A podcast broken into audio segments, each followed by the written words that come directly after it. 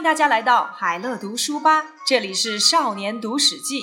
今天我们来读一读义不帝秦鲁仲连的故事。鲁仲连是齐国人，喜欢帮人出谋划策，且屡有奇谋，却不肯当官，始终保持清高的节操。他游历四方，停留在赵国时，正好遇到了秦军包围赵国的国都邯郸。当时的赵国是孝成王在位，秦王派白起大败了长平赵军，前后杀了赵军四十多万人。秦军向东进军，围困邯郸，赵王非常惶恐，而其他诸侯的救兵也不敢对秦军发动攻击。魏安离王虽然派出了将军晋鄙率兵营救赵国，但晋鄙因为忌惮秦军，所以驻留在荡阴县，不敢前进。魏王呢，又派克吉将军辛元衍从小路进入邯郸，想通过平原君劝说赵王。秦国这么急着包围邯郸，起因是先前跟齐闵王争相称帝，不久后便取消了帝号。如今齐国日益衰弱，只有秦国能雄霸天下。秦国攻打邯郸，倒也不是真的贪图邯郸，而是想再度称帝。赵国要是派使者去尊奉秦昭王为帝，秦王一定会很高兴，自然就会撤兵。平原君听了这些话，一时犹豫，不知该如何决断。鲁仲连听说魏国将军正在劝赵国尊秦为帝，便去见平原君，问这事儿怎么处理呢？平原君无奈地说：“我怎么敢表达意见？先前我劝国君接受上党献郡，说能让赵国得利，结果四十万大军全部阵亡。如今秦军又来包围邯郸，久久不去。魏王派克基将军辛元衍来劝赵国尊秦为帝，现在辛元允将军还在这里，我赵胜能说些什么呢？”鲁仲连说：“起初我以为您是天下有名的贤公子，如今才知道您不是。从大梁来的辛元衍在哪里？”我替您去说他几句，打发他走。平原君难堪地说：“好吧，我为您引荐，让您去见他。”平原君于是来见辛元衍，说：“齐国有个鲁仲连先生，如今就在此地，请容我当介绍人，让他跟将军见个面。”辛元衍说：“我听说鲁仲连先生是一位品德高尚的齐国人，现在我为人臣子，有任务在身，不方便见鲁先生。”平原君说：“可是我话一出口，保证您会见他。”辛元衍将军只好勉强答应。鲁仲连见了辛元衍，见到了辛元远之后，却一言不发。辛元衍疑惑地说：“邯郸如今被秦军围困，我看长久待在城中的人都是有求于平原君。但我见先生的尊容，觉得您不是那种有求于平原君的人。你怎么还待在这座城里而不离去呢？”在春秋时期，有个隐士名叫鲍交，由于不满当时的政治，抱着树木而把自己活活饿死。鲁仲连一开口就举鲍交的例子，世人都以为鲍交心眼小，想不开才自杀。其实是大家错了，大家不了解鲍交，才会认为他是为了自己。鲁仲连说，秦国是背弃礼仪而崇尚军功的国家，他用权谋的诈术对待士族，用驱使奴隶的方式对待百姓。他要是毫无忌惮地称帝，进而统一天下，那么我宁可跳下东海，也绝不当他的子民。我今天前来拜见将军，是想告诉您，我想助赵国一臂之力。原来鲁仲连之所以提到鲍交，是打算在逼不得已时效法鲍交。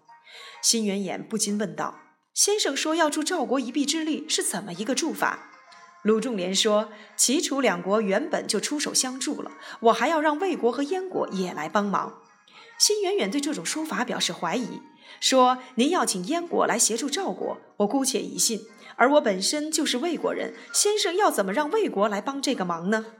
鲁仲连说：“魏国是因为还没有看到秦国称帝的祸患，所以不肯出手。要是让魏国看到这一点，就会来帮助赵国了。”辛远远好奇地问：“秦国称帝会有怎样的祸患呢？”鲁仲连说。以前的齐威王曾经倡导仁义，要率领天下的诸侯去朝见周天子。那时的周王室又贫穷又衰微，诸侯都不想去朝拜，最后只有齐国去了。一年之后，周烈王驾崩，国并没有来得及参加丧礼。继位的周天子大发雷霆，派人去齐国报丧，说现在发生天崩地裂的大事，连新天子都得离开宫殿，睡在草席上守丧。东方藩臣田婴齐竟敢晚到，当斩。齐威王勃然大怒，骂道：“混账家伙，你妈还是个婢女呢，惹得天下人都笑话他。天子在世的时候去朝拜，死了就破口大骂，这是为什么呢？是因为实在忍受不了天子的苛求啊！但是当天子的本来就是这样，也没有什么好奇怪的。鲁仲连说这些话是在提醒辛元言，不要像齐威王那样一厢情愿的想侍奉别人，最后却走到受辱的地步。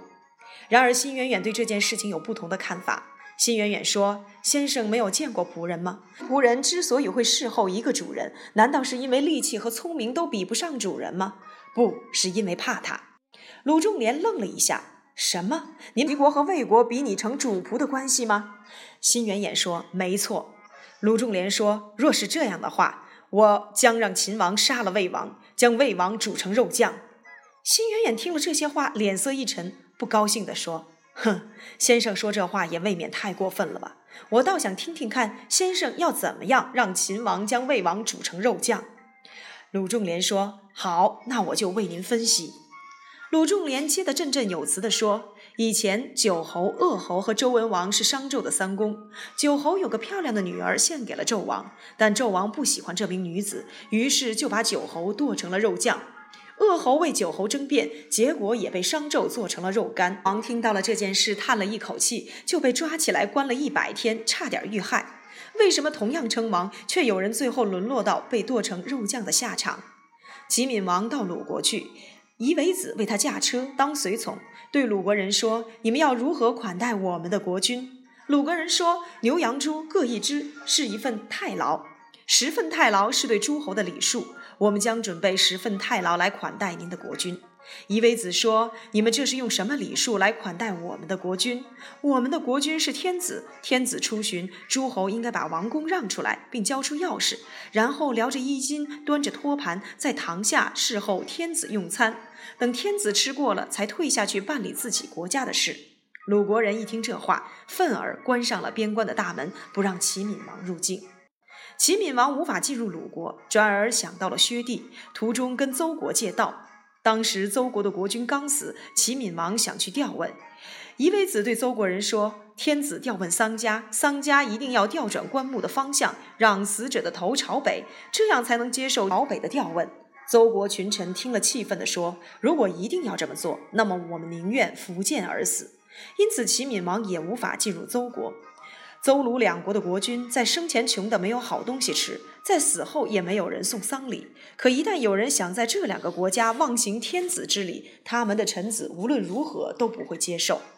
如今齐国和魏国同样是万乘之国，都有王的名号，怎么才打了一场胜仗就想称帝？难不成三晋的大臣都不如邹鲁两国的仆妾吗？再说秦国一旦称了帝，事情就算了结了吗？不，秦国将会更换诸侯的大臣，会撤去那些他认为不好的，换上自己认为好的；会裁掉那些觉得讨厌的，换上自己喜欢的；还会让秦国的女人和那些专门搬弄是非的姬妾去当诸侯的嫔妃，让他们住进魏国的王宫。在这种情况下，魏王还能过得舒适平坦吗？而将军您还能够保住往日的恩宠吗？辛元衍听完了鲁仲连的分析，站起来对鲁仲连一拜再拜，致歉说：“起初我以为先生只是个寻常人物，如今才知道先生是天底下少有的豪杰之士。我这就请求回去，从此再也不提尊秦为帝了。”秦军听辛元衍被鲁仲连说服的消息后，自动退兵五十里。也就是在这个时候，魏公子无忌夺取了晋鄙的军权来救赵国，击败秦军，最后引兵而归。平原君打算赐封鲁仲连，但鲁仲连再三推辞，终究不肯接受。于是平原君摆了酒席来感谢鲁仲连。畅饮之际，平原君走上前来，想以千金为鲁仲连祝寿。鲁仲连笑着说：“能被天下尊重的豪杰之士，专门为人排除困难、解决问题，是不会取人分文的。若是拿了，那就是商人在做生意，而我是不会那么做的。”鲁仲连就此辞别了平原君，终生再也没有见过平原君。